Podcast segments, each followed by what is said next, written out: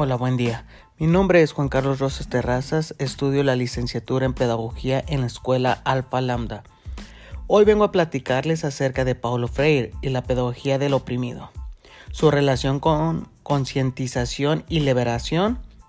Paulo Freire fue un pedagogo y filósofo brasileño, fue destacado defensor de la pedagogía crítica. Es conocido por su influyente trabajo Pedagogía del oprimido que generalmente se considera uno de los textos fundamentales del movimiento de pedagogía crítica. Paulo Freire nació el 19 de septiembre de 1921. Fue un educador y experto en temas de educación, siendo uno de los más influyentes teóricos de la educación del siglo XX.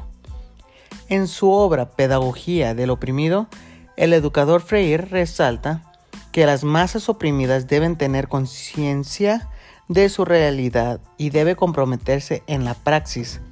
Para su transformación, también menciona que esta pedagogía tiene dos momentos distintos, aunque se relacionan. El primero, en el cual los oprimidos van comprometiéndose en su transformación, y el segundo, una vez transformada la realidad, esta pedagogía deja de ser del oprimido y pasa a ser la pedagogía de los hombres en proceso de liberación.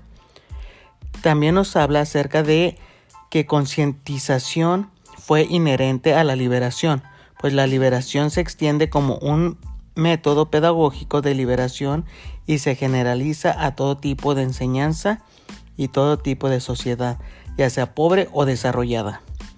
El experto de concientización se divide en tres fases, la magia, la ingenua y la crítica, y en cada uno de ellos define sus problemas luego reflexiona sobre las causas y finalmente actúa, es decir, cumple con tareas concretas de la realización de objetivos liberales.